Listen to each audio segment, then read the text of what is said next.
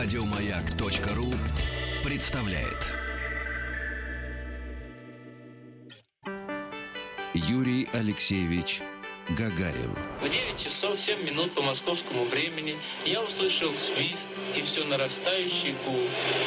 Почувствовал, как гигантский космический корабль задрожал всем своим корпусом и медленно, очень медленно оторвался от стартового устройства. К 55-летию первого полета человека в космос.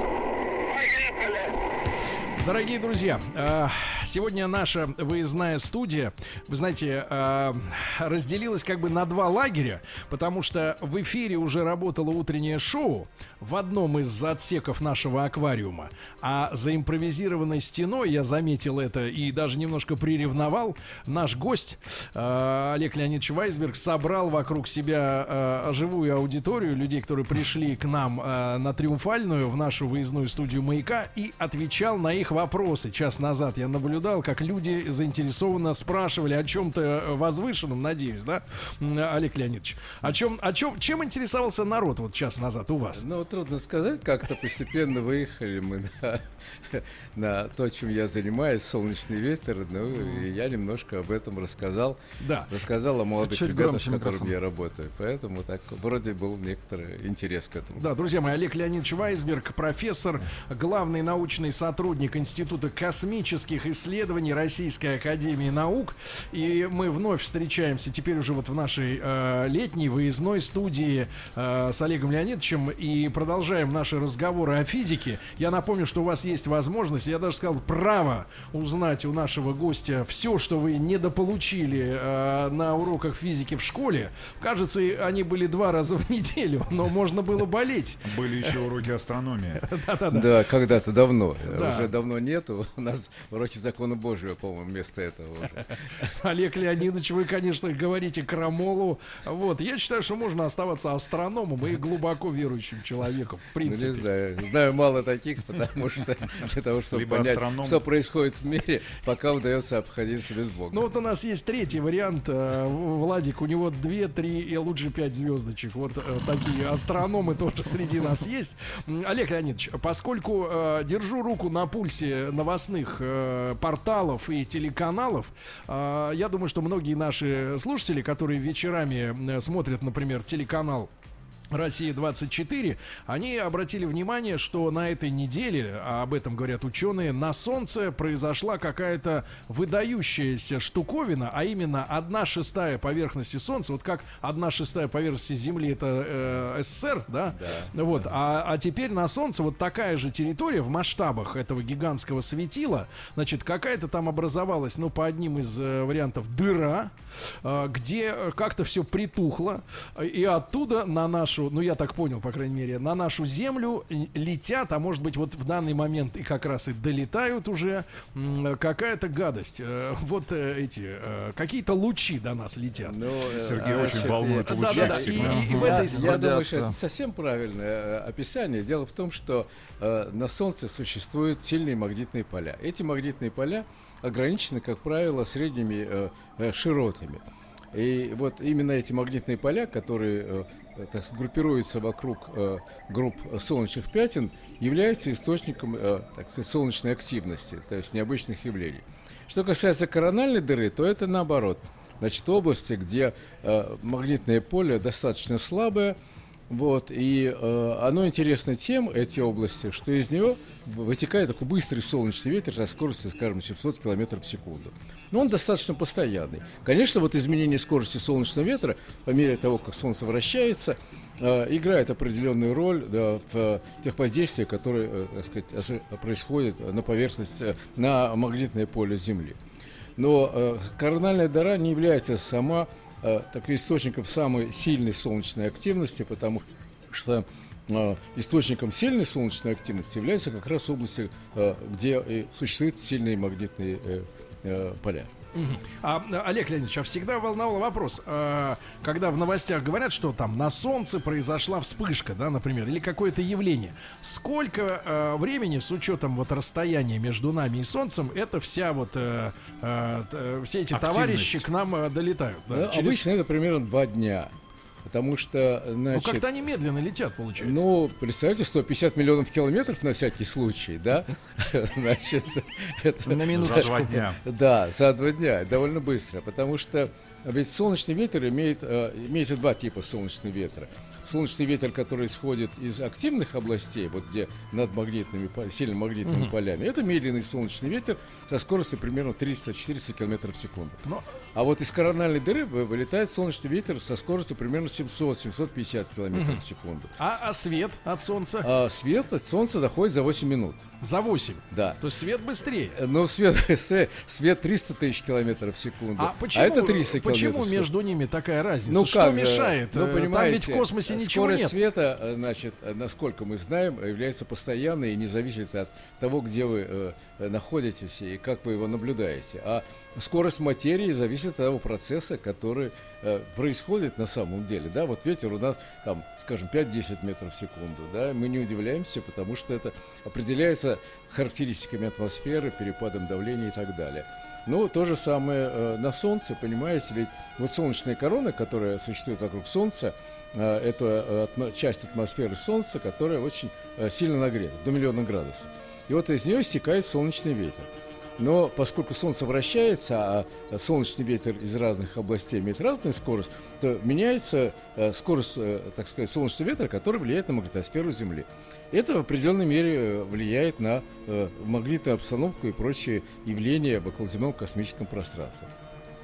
А вот когда происходят вспышки или на Солнце они происходят в активных областях, или происходит корональный выброс, который не обязательно связан со вспышками, но бывает то Солнце выбрасывает очень большой объем э, вещества, в котором очень сильное магнитное поле. Вот когда оно прибывает к Земле, начинаются сильные магнитные бури и другие явления геофизического характера, которые влияют на наши технологические системы. А, да, Олег Леонидович, я так погрузился вот в эту историю с магнитными полями.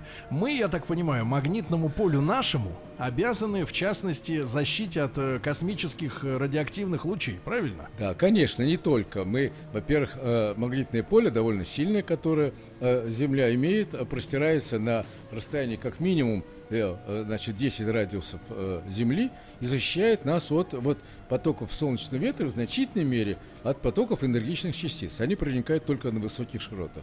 Вот. Значит, э, ну вот другие планеты, типа это Марс и Венера, они не, не защищены э, магнитными полями, и это приводит к тому, что они теряют свою атмосферу. И, э, в принципе, наши сейчас ученые что думают о Марсе? Там есть какие-то остатки атмосферы? Или да, вот этот остатки процесс, атмосферы а, есть. Проц... Это, да, это как раз вопрос, которым я занимаюсь с 70-х годов. Вот, и когда вот первые спутники Марса были наши запущены, мы обнаружили вот это явление, что солнечный ветер сдувает атмосферу Марса. Э, через там, два или три года мы полетели к Венере и э, обнаружили то же самое явление. Вот Э, утверждается, есть определенные значит, э, основания считать, что есть периоды в жизни Земли, когда не было магнитного поля или оно было очень слабое. Угу. Тогда тоже солнечный ветер сдувал частично атмосферу Земли. Но для Марса это сыграло катастрофическую роль, потому что почти всю атмосферу Марса сдуло за 4,5 миллиарда лет, которые э, существует э, наша Солнечная система. Так, вот мы нащупали, мне кажется, очень важную тему. Э, Олег Леонидович Вайсберг у нас сегодня в гостях, профессор, главный научный сотрудник Института космических исследований Российской Академии Наук. Ребята, я напомню, что можете задавать свои вопросы по физике в целом да, потому что, ну, для э, Олега Леонидовича это семечки, имеется в виду э, школьная программа. Если вот. вдруг ну, надо и, подготовить кого-то к ЕГЭ. Да, ну и за пять минут. Более как бы серьезные вопросы, да, плюс семь девять шесть семь сто три пять пять три три. До новостей мы будем аккумулировать ваши вопросы, потом с Олегом Леонидовичем разберемся в тех вещах, которые вас мучат. Я уверен, вас мучат не только дождь, артрит, артроз, но и э, какие-то вопросы более, так сказать, глобальные, да, глобальное миро- мироздание. Олег Леонидович, ну вот важный вопрос вы изучали, вы отправляли на Марс э, э, аппарат, да? Ну, не я отправлял, не, отправлял, не отправлял э, э, э, Бабакин, да, который руководил э, э, НПО Милавочки. Да, это а понимаю, понимаю. У, меня был прибор там. Да, у вас был прибор. Как вы, видимо, речь идет о теоретической истории. Как вы понимаете, почему могло вдруг у планеты магнитное поле ослабнуть Но, ну, или вообще исчезнуть? Вообще, значит, магнитное поле у планет обычно связано с тем, что у планеты есть металлическое ядро. Если планета быстро вращается, то вот это ядро тоже там происходит конвекция, э, так сказать, э, текут э, токи фактически, возбуждаются токи, и эти токи приводят к образованию магнитного поля. Значит... Ну вот я правильно понимаю, если, например, работает двигатель электрический, да, крутится, в нем тоже есть магнитное поле? Ну, там магнитное поле э, существует, потому что оно, часть этого сделана из магнита, да?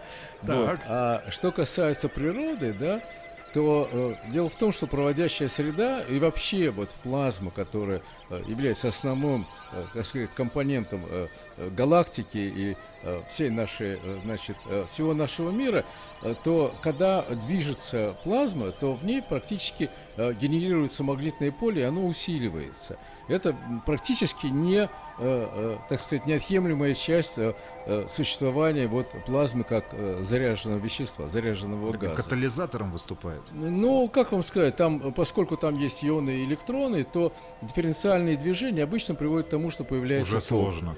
Появляется ток, появляется ток, появляется магнитное поле. Так. Он сам себя, э, так сказать, возбуждает, да? Сам, сам себя? Сам себя генерирует.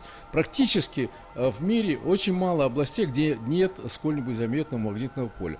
А что касается планет, то э, магнитное поле, собственно, зависит от, от его структуры, от скорости вращения, от его размера. То есть, получается, Марс могли кто-то, негодяи, нажать стоп-кран? Ну, Марс, во-первых, э, маленький по сравнению с Землей, и поскольку, значит, э, там э, всякая энергия, это всякий механизм, который, э, так сказать, имеет внутреннюю энергию, то эта энергия расходуется, и она может постепенно израсходоваться. Погодите, погодите, сейчас вы сказали крамольные вещи. Значит, получается, мы, конечно, побольше Марса, правильно? Да, мы побольше. А вот вопрос тогда первый, который я читаю в глазах э, Рустама Ивановича, он из Средней Азии. Вопрос, а кто раскрутил Марс? Вот изначально. Ну, как э, раскрутил Марс? Понимаете? Сейчас существует но понятие это раскрутки. Же, но, понимаете, вот э, как образуются планетные системы, так. вообще как образуются звезды. Вот мы на наших глазах видим, как звезды образуются, в областях, где имеются э, газопылевые туманности. Но это было когда-то, потому что свет ну, дошел э, позже. Нет, и на наших глазах а, это происходит сейчас? тоже. Ведь понимаете, вот мы сейчас живем у, плане... у, у Солнца, которое является звездой третьего поколения. Солнце, э, Солнечная система родилась где-то 4,5 миллиарда лет назад. А со, э, галактика, вообще, вот наш мир, э, значит, образовался в результате большого взрыва где-то там примерно там, 13,5 э, миллиардов лет тому назад. Поэтому вот то, э, те атомы, которые находятся в нашем организме, в Земле, уже дважды побывали в других звездах. Дважды. Понимаете, мы, да, мы дети, мы дети Вселенной. Понимаете, это правда, это не просто слова. Погодите, погодите, Олег Леонидович, э, То столько есть мы, сразу... Мы живем на чужой земле. Нет, земля-то наша. Но просто вот Или мы э, закладка, ее. понимаете, была сделана в течение многих миллиардов лет, потому что Вселенная, когда она образовалась, а там были только, значит, атомы водорода, или протоны и альфа-частицы. Постепенно стали образовываться галактики, звезды. Значит, э, там происходили ядерные реакции, потом они взрывались. Э, во время вот этих ядерных реакций появлялись более э, тяжелые элементы. Понимаете, вот без углерода, кислорода, железа ничего не было. Но для того, чтобы они образовались, нужно было, чтобы звезды прожили свою жизнь, рванули, образовали новые туманности, из которых опять образовались новые звезды. Это циклический процесс, который происходит и на наших глазах. Но вы, вы, кажется, обещали нам э, неделю или две назад, э, что наша рванет не раньше, чем через 5 миллиардов лет. Ну, так, вот, э, судя по тому, что известно сейчас о звездах, типа вот разных звездах, и в частности звезда типа нашего Солнца, она еще просуществует там 4,5-5 миллиардов лет, прежде чем начнет сильно изменяться и, по-видимому, погубит и нашу Землю. Вы сказали, что мы звезда Солнца третьего поколения. Третьего поколения. А мы знаем уже звезды четвертого, пятого? А, ну, понимаете, четвертого, пятого. Вот считайте. Не, просто знаем или нет? Ага. Ну, э, понимаете, конечно. Дело в том, что э, звезда живет... Знаем. За... Олег, Олег Леонидович, знаем. Знаем, да. знаем. Давайте да. четко скажем, люди, знаем. Да, Олег Леонидович Вайзер, профессор, сегодня у нас в гостях. Мы сегодня говорим о солнечном ветре, о космосе. Э, продолжим после новостей. Юрий Алексеевич Гагарин. Было трудно пошевелить рукой. Что это состояние продлится недолго, пока корабль наберет необходимую скорость и выйдет на орбиту вокруг Земли. К 55-летию первого полета человека в космос. Дорогие друзья, еще раз вам доброе утро, всем добрый день, э, хорошего вам четверга. Если ваш маршрут вдруг пролегает до 11 утра через э, Триумфальную площадь в Москве, через Тверскую, здесь у нас э, работает наша выездная студия радиостанции «Маяк» в одном из стеклянных павильонов. Вы сразу нас найдете рядом с товарищем... информационный центр. Да, и спасибо большое нашим Департаменту друзьям. национальной политики, межрегиональных связей и туризма города Москвы. Да, спасибо огромное. Приютили нас. Да, спасибо огромное. Ребят, тут, кстати, есть уникальная история для центра Москвы, для сегодняшней столицы. Э, бесплатная огромная парковка. Она, конечно, занята, но если что, подсуетиться, место найти можно. Тем более Приезжайте рядом... в 6. Да, рядом есть станция метро. И сегодня мы в этом часе вновь встречаемся с нашим дорогим э, гостем Олегом Леонидовичем Вайсбергом, профессором, главным научным сотрудником Института космических исследований Российской Академии Наук. И э, с Олегом Леонидовичем, который много лет исследует солнечный ветер, а, который за засовывал свой э, прибор э, в наш аппарат, летевший в свое время на Марс. Долетевший да? на Марс. Долетевший до Марса. И до Венеры. Вот. И э, с Олегом Леонидовичем мы сегодня будем отвечать в том числе и на ваши заковыристые вопросы, ребятки, потому что э, физика, да, она только кажется э, тем школьникам, э, которым просто достались, может быть, учителя не способные ну, заинтерес... любовь, заинтересовать, заинтересовать этим предметом, да, она кажется чем-то не непонятным, а поскольку в э, дневнике появлялись двойки и тройбаны, э, вот кажется чем-то отвратительным, да, но на самом деле э, с Олегом Леонидовичем вот некоторые все-таки тайны при, приподнимаются, да, и мне очень нравится, когда я вот проанонсировал наш WhatsApp номер, плюс 7967 103 5533 для ваших вопросов, мы перед, вот сейчас, перед второй частью нашей беседы Олегу Леонидовичу несколько вопросов прочли. А, вот я так понимаю, что очень многие наши люди любят умничать.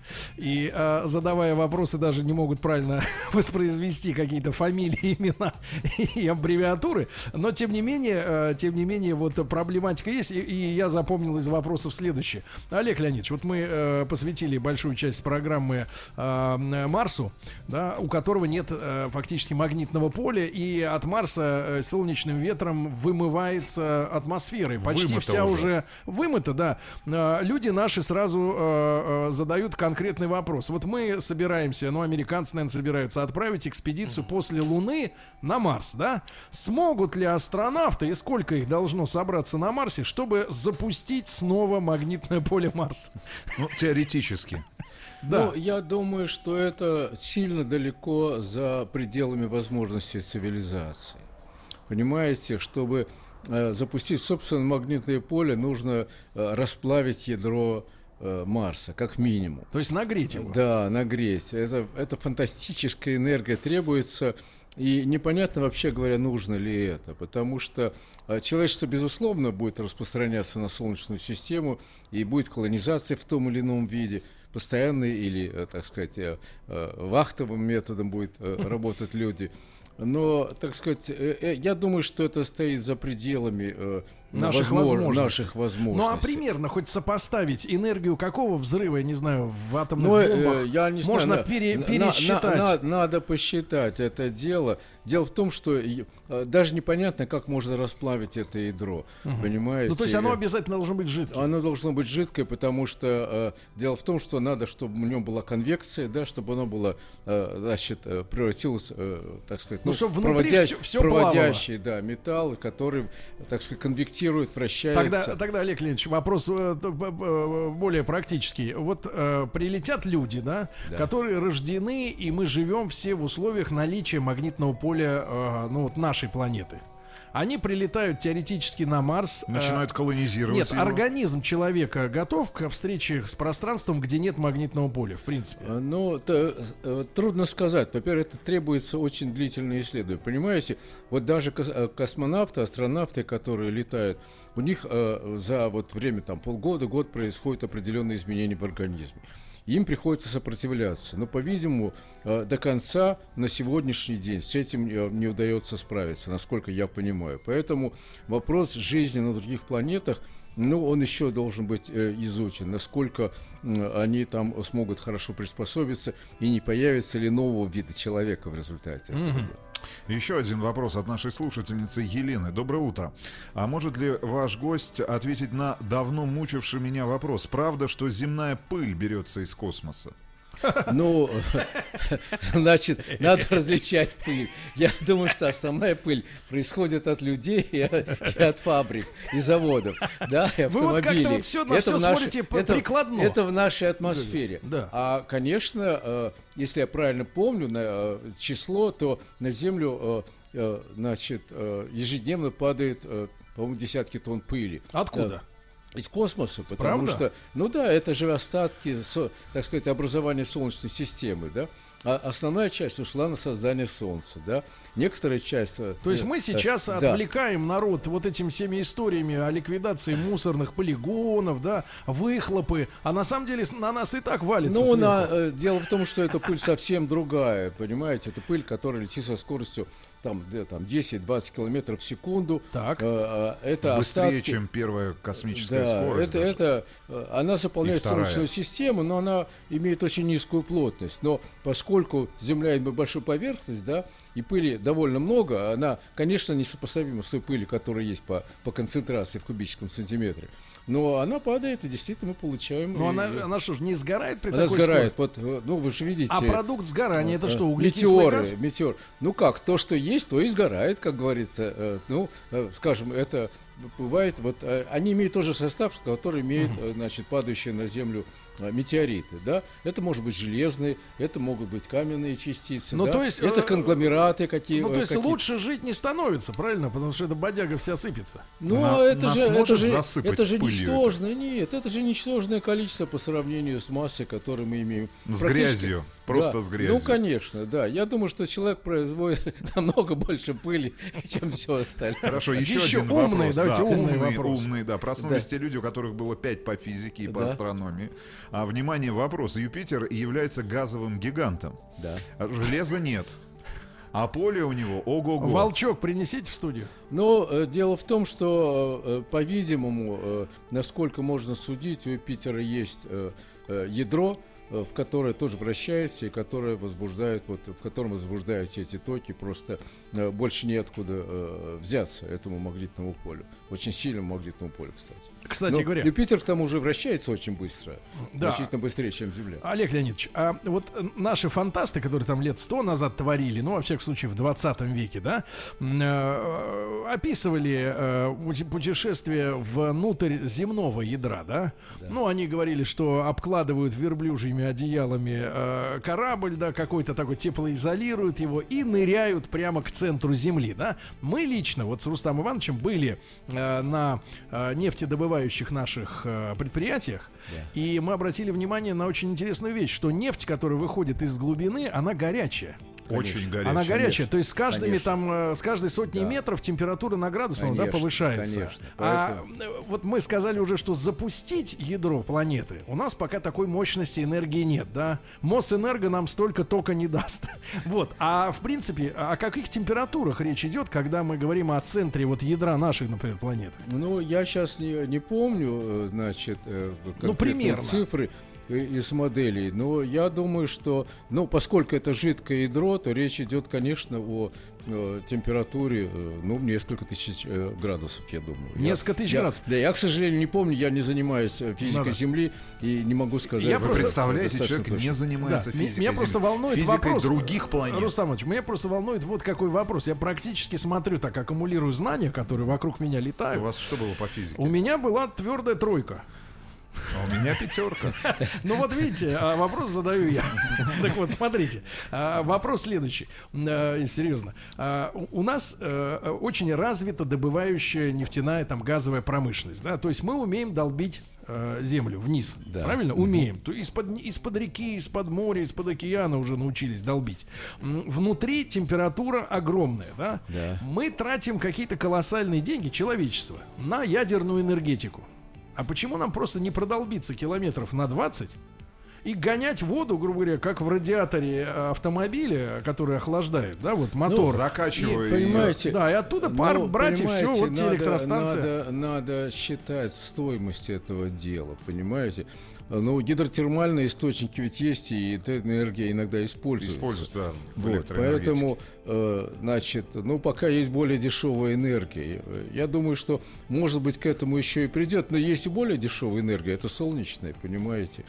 Поэтому э, есть, э, я думаю, что солнечная энергия э, постепенно она завоевывает. Олег Ильич, вы говорили, место. что да, солнце, солнечной энергии столько, что, по-моему, порядка полтора киловатта на квадратный метр да, да, падает да, с Земли. Да, да. А насколько мы научились эти полтора киловатта превращать, например, в электроэнергию? Сколько ну, мы умеем? Понимаете, вот появились, сол... появились солнечные электростанции, да, вот в пустыне в некоторых странах строят уже, значит, вот такие электростанции, которые используют это тепло и э, используют э, энергию солнца для, скажем, э, тут есть несколько вариантов. Один это, скажем, вот типа солнечных батарей, да, которые превращают ну, вот как, допустим, на спутниках делается, да, там коэффициент полезного действия не очень большой, и стоимость велика, но, тем не менее, уже делается. В Америке, например, есть много домов, на крышах которых имеются солнечные батареи, которые обогреваются и, и используют энергию в основном этих солнечных батарей. Но надо, чтобы было достаточно солнечных дней, конечно. Сейчас же уже на смену солнечным пришли и световые, да, батареи? Ну да, да, вот, понимаете. Второй вариант это, скажем, фокусирующие зеркала, которые нагревают, да, допустим, ту же воду, э, который вы тоже можете, э, там можно нагреть до очень высокой То есть такой котел, который греется да, зайчиками. который греется, да. Так что э, это есть и этим занимается, понимаете. Так что будет развиваться и пока это не занимает большого места в общем э, выработке электроэнергии, но тем не менее. Ну, то есть стоит движется. ждать, э, ожидать появления корпорации ОАО «Солнцепром», например. Ну да, понимаете, ну скажем, на средних широтах не очень хорошо в этом плане с, с точки зрения э, солнечных дней. Мне кажется, знаешь, вот э, в борьбе корпорации Солнцепром между, например, Америкой и Россией победит э, та корпорация, которая сможет остановить Землю солнечной стороной вот к себе. И замерев в этой ну, ситуации, продавать энергию тем, которые оказываются в тени. Мы же с вами, по-моему, обсуждали вариант, который предложил Дайсон, это построить сферу э, вокруг Солнца, э, на расстоянии с радиусом э, расстояния э, от Солнца до Земли. Так. И, и все солнечной энергией э, получить себе всю полностью. На понимаете? Землю. Всю, Мы да. же сгорим ну не, мы не сгорим, и нет, это будет не на Землю, это будет выделяться на этой гигантской поверхности, которая окружает Солнце. Вот, солнце уже будет не видно со стороны. Вообще, Значит, солнце надо засунуть в термос, правильно? Да, Чтобы оно ну, не расходовало практи... в космос э, э, столько энергии. Если вот, э, э, ну, у нас много вопросов к коллегу, коллегу Леонидовичу, ребята, есть еще и ваши вопросы, естественно. Олег Леонидович Вайсберг, да, профессор, главный научный сотрудник Института космических исследований Российской Академии Наук. Сегодня у нас в гостях в нашей открытой студии на э, Триумфальной площади работает летняя студия «Маяка». Мы вас приглашаем. Юрий Алексеевич Гагарин. Земля сообщила, прошло 70 секунд после старта. Я ответил, понял вас, все хорошо. А сам подумал, неужели еще только 70 секунд прошло? К 55-летию первого полета человека в космос. Дорогие друзья, итак, э, космические э, наши темы мы поднимаем раз в неделю э, в рубрике «Космос наш», да, которая посвящена 55-летию полета первого человека в космос. И спасибо большое Роскосмосу за помощь, за поддержку, за сотрудничество. И, конечно, Олегу Леонидовичу Вайсбергу отдельное спасибо за то, что он находит время для того, чтобы быть с нами. Главный научный сотрудник Института космических исследований Российской Академии Наук. И вы знаете, я вот в шутейном разговоре пробросил тему, а, потому что экстремисты... Как физик. Да, экстремисты вроде меня э, могут э, предложить идею, я уже сказал об этом, э, закрутить Землю по-новому, чтобы, например, Солнце всегда светило над Россией. А, соответственно, над Америкой всегда была бы тень. Новая, новая наука, да, экстремальная физика. Да, и тогда мы коммерческая физика. И тогда мы американцам продавали бы и свет, и, и тепло, и все. Но э, Олег Леонидович сказал, что э, это вызовет проблемы. А какого ну, характера? Понимаете, ну, во-первых, у нас столько энергии нет, да. Во-вторых, значит, человечество же не только, э, так сказать, не позволит нам экспериментировать с Землей. Третье. Понимаете, вот э, Земля вращается с большой скоростью. На экваторе скорость вращения Земли 2 километра в секунду. Два? Представляете, 2. Вот, допустим, мы тормознули Землю, да? Представляете, все, что на экваторе, улетит Куда? Ну, с поверхности Земли со скоростью 2 километра. Ну, там ничего и нет так глобально. А на, какой, на какой глубину вот поднимет, так сказать, э, вот все, что там есть? Ну как? Э, Маш... ну, ну машины э, понятно, а дома? Ну, э, дома, ну как, они просто улетят, представляете, это Надо скорость, это скорость движения, скорость движения снаряда.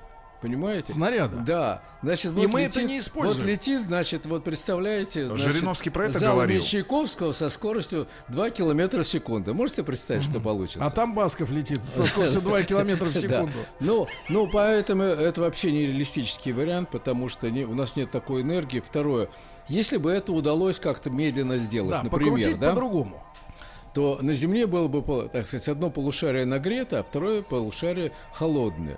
То есть циркуляция атмосферы начнется значит, с такой силы, будут такие ветра, что жить, наверное, будет невозможно, а. понимаете? Поэтому ну, это... Жаль. Ну, во, а всех отнош... можно было во всех сделать? отношениях это далеко от, от реализуемости. Понятно. Русамович, еще, еще один вопрос от нашего слушателя. А, уменьшается ли Солнце в своих размерах? Потому что сгорает. А, нет, оно увеличивается. Ну это же абсурд. А? Абсурд. Ну как абсурд? Ведь понимаете, Бенз, бензин сгорает, постепенно, то его становится меньше. Постепенно выгорает. Э, ну это же очень медленно происходит. Речь идет о миллиардах лет, понимаете. Э, это не должно нас беспокоить. Немножко не, больше, не, не. чем чем время нашей Но жизни. Но почему оно наоборот увеличивается? Ну, по, э, ну потому что постепенно выгорает же э, водород. Так. Вот и постепенно меняется структура Солнца, да. То есть ну, это как, дутыш когда... такой? Как золото вот дутое. Ну как, ну сколько есть, столько есть, понимаете, это игра-то э, с, э, с, с, э, с нулевой суммой. Тогда, да? тогда я предвижу еще один вопрос от наших слушателей. Можно ли в случае его угасания, да, но это коснется да. наших потомков далеких, а, подзарядить солнце? Качну, качнуть его ну, туда еще водорода? Ну нет, понимаете, понимаете, чтобы, чтобы, чтобы печка работала, ее надо растопить, правильно? Да. Значит, энергия же ниоткуда не берется.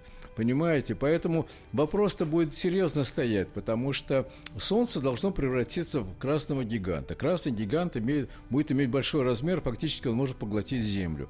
Значит, либо надо переселяться на другие планеты. Приблизительные да. сроки а? от появления красного гиганта? Ну, не, миллиарды лет. Миллиарды. Ну, а первое да. изменение... Нас не должно сильно беспокоить. А первое изменение цвета Солнца, вот первое увеличение, ну, которое мы можем ну, заметить. Ну, э, через миллиарды лет. Тоже. Это, понимаете, дело в том, что Солнце светит, ну, на наш век, вот так вот, на, на, на сколь-нибудь длительный, да. оно светит довольно постоянно, очень угу. ничтожные изменения. Рустам есть яркости Солнца. Вынужден за... ваш, вас а, огорчить, но мне кажется, пенсионный фонд вас столько лет не протянет. Да.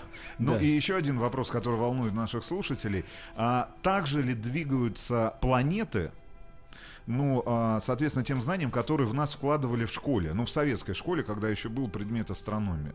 Ну, Что-то изменилось за эти последние ну, там, 25-30 там, 30 ну, лет? Ну, конечно, изменилось, понимаете? Ведь законы э, постепенно познаются. Они с одной точностью, потом с другой точностью.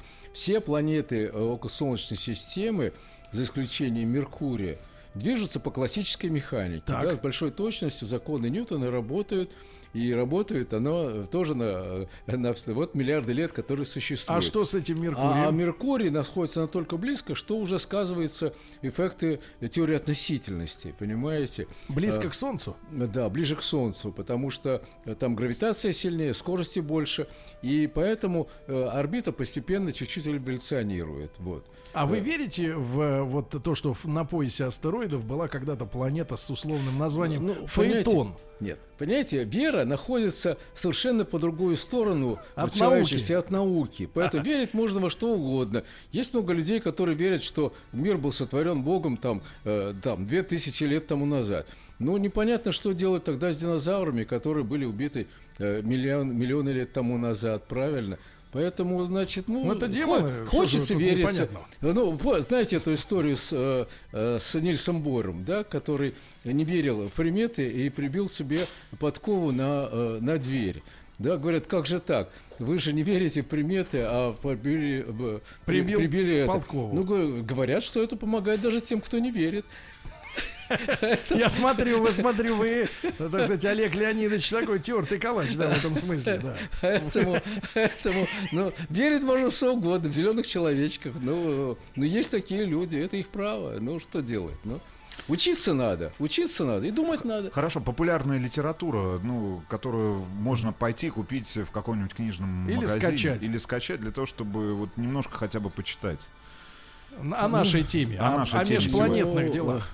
Ну, трудно сказать, книжек таких э, очень много, скажем, можно Навскидку. почитать. Ну, например, Шкловский «Вселенная. Жизнь и разум». Понимаете? Записывайте. Да, замечательный человек, который мой учитель. э, который много мыслил и много сделал открытий. Олег Леонидович, ну тогда не скромный вопрос. Можно ли вас почитать популярно? Ну, я иногда чего-нибудь пишу, какие-то э, статьи там, в журнале «Природа» или там еще каких-то. Сейчас начал публиковаться в электронных изданиях. Ну, немножко, друзья мои, друзья немножко мои, этим занимаюсь. Ищите, ищите. Олег Леонидович Вайсберг, профессор, главный научный сотрудник Института космических исследований Российской Академии Наук. Олег Леонидович, вам огромное спасибо. Спасибо огромное. Вы нас заразили идеей все-таки это, это ядро завести, а то приглушить немножко. Спасибо. Давайте, спасибо. приступайте. Еще больше подкастов на радиомаяк.ру